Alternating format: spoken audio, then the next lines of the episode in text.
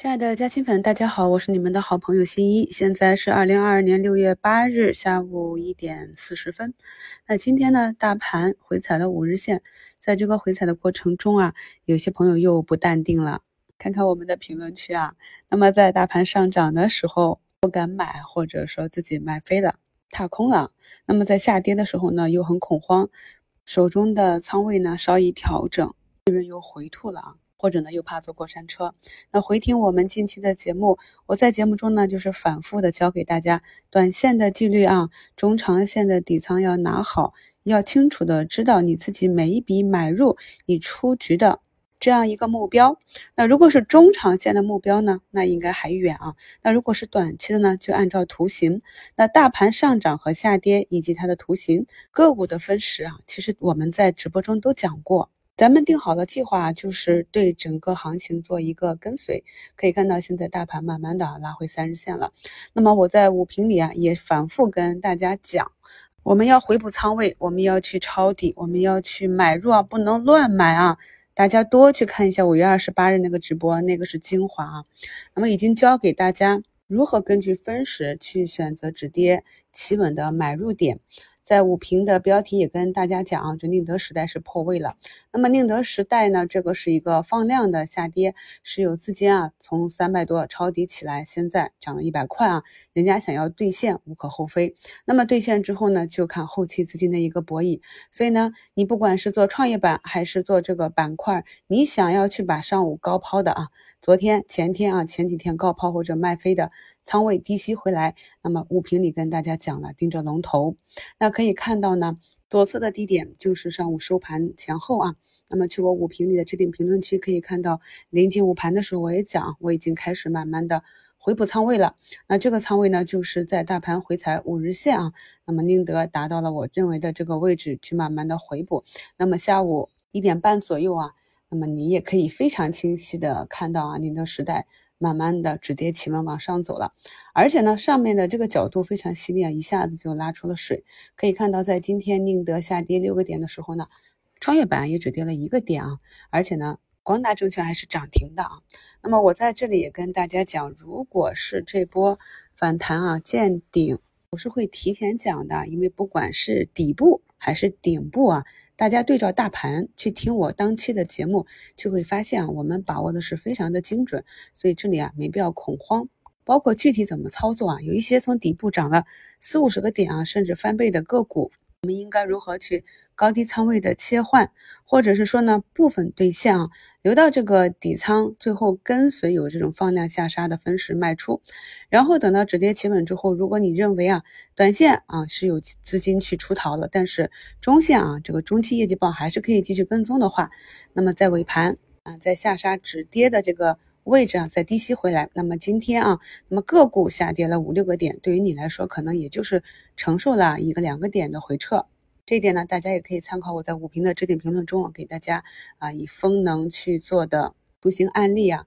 要注意，我们在节目中啊，在评论中啊，专享问答里给大家讲的这些个股啊，并不是带票。不推荐你买卖啊！我在点评每一只个股的时候呢，都是尽量的把我理解到的背后的逻辑给大家分享出来，希望朋友们呢可以举一反三，活学活用啊，灵活的应用起来。那有的朋友在评论区就问我啊，这个走出顶分型了，要不要卖掉？大盘如果啊明天再跌一天，是不是个蓝眼睛啊？如果大盘要走出蓝眼睛的话，那也是啊一个阴加阴啊。后面还要再加一个放量的下跌啊，这个在我们去年九月份大盘出现蓝眼睛的时候是反复的讲，咱们股市基础知识里也有相应的资料，所以很多朋友在学习上还是有点不扎实。评论区呢也有朋友说啊，老师你说的这个医美啊六八八呀，我没有科创板权限，我买不了，创业板权限我也买不了。那我在评论区也讲了，那你可以看看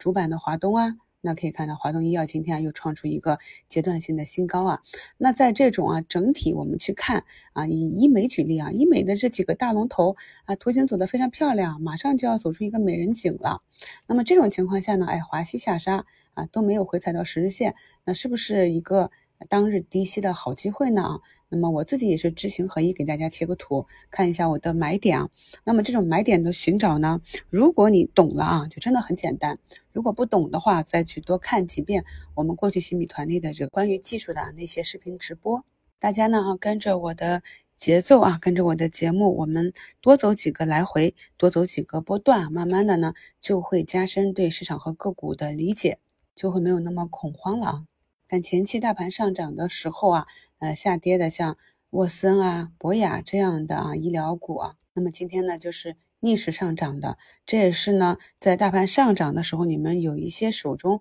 没有涨的个股，我也跟大家讲要有耐心，因为它就是一个轮动的节奏。只要个股本身啊没有什么问题，场内的资金啊也会像我教给大家那样，我们做的这样，他们也会去调仓，只是他们的资金量比较大，所以他们的调仓呢就引起了板块整体的上涨和下跌。那我今天在五评置顶评论中贴图啊，就是天顺风能放量下跌的时候啊，靠近均线啊，那么一笔卖出。那下午呢砸到跌停附近啊，按照我们直播讲的。图形组合啊，然后再一次低吸回来，所以看一只个股呢，盘中砸到啊接近跌停，那么它尾盘如果继续回拉的话，这只个股我今天还是赚钱的啊。所以我在五评里跟大家讲，要掌握技术，掌握背后的逻辑啊，这两种你总要掌握一种，或者是价投，或者是技术投资。如果能够掌握两种再结合在一起，那就更好了啊，那就是打遍天下无敌手了。我们前期盘底盘了很久的啊。超跌的这个中概互联网 ETF 啊，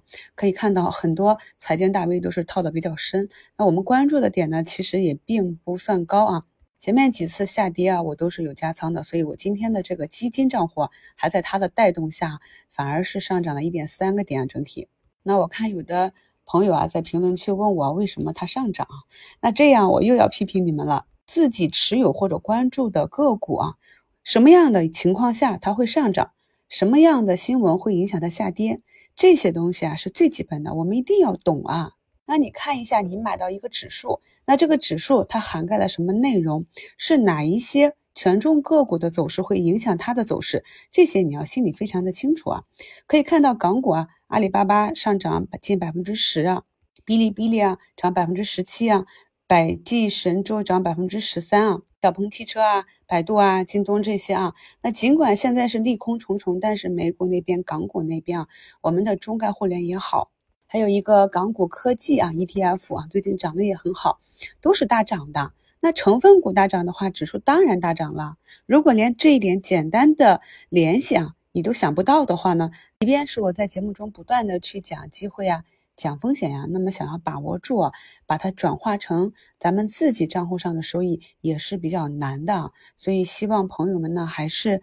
多花点精力啊，在过去的一千多期的节目里啊，涵盖了非常多的干货内容，希望朋友们可以好好的吸收啊。那么今天呢，莱特光电啊是一个跌停啊，百分之二十的跌停，那可以看到它呢走震荡整理之后呢四个涨停啊，那这也是我们的短线纪律，对不对啊？去贴一下五月二十六日收评里给大家免费讲的啊，免费讲的短线纪律应该怎样去操作。所以可以看到莱特光电啊，在六月二日啊收上涨停之后呢，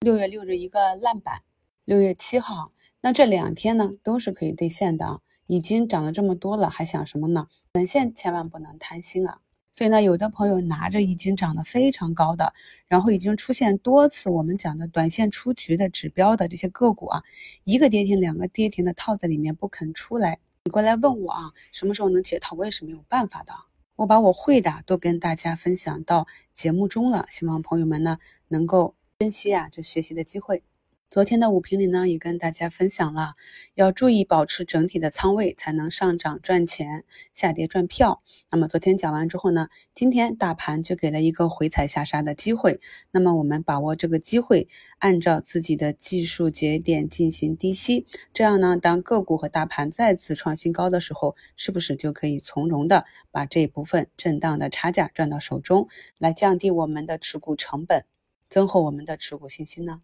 今天盘前在股市嘉兴圈跟大家发的短线复盘，也是讲了走出两个大长腿的曙源科技，尾盘呢有抢筹的现象，可以看到在下午时分啊直接就上板了，并且呢也跟大家复盘了上证啊，上证指数已经运行到了五月十六日给大家做的一周展望里本轮上涨的第二目标了。那么这里大盘如果想要继续向上突破，上去找一百二十日线的话呢啊这两天是应该要震荡一下的。那么现在看反弹结束也是为时过早，所以我们的做法呢，仍是把自己手中的底仓盘好啊，按照中长线的计划继续去做。如果大盘和科创板有调整的话，则按照五月二十八日教给大家的低吸技巧，去在盘中找止跌企稳的拐点进行低吸。这是早上九点给大家发在嘉兴圈的复盘内容啊，也给大家贴到节目简介中，方便大家去学习。多回听一下本期节目啊，再回想一下刚刚大盘在调整、在下跌的时候，你有没有恐慌？你到底做了什么样的操作？你的操作正确与否呢？目前呢，九号公司啊也是一根直线拉上来了啊，又是一个非常好的啊做差价的机会，三四个点到手。如果呢你一直盯着大盘啊，盯着个股的涨涨跌跌，你的账户还是不能有稳定的表现，每天呢还是经常的做错的话呢，不如多花一点时间到我们的学习营里吸收一下啊，过去这十几年新一在股市中的心得体会吧。最后呢，给大家贴一下我今天的成交单啊，我自己呢就是奉行着。大涨大卖啊，大跌大买的原则知行合一。感谢收听，我是你们的好朋友新一。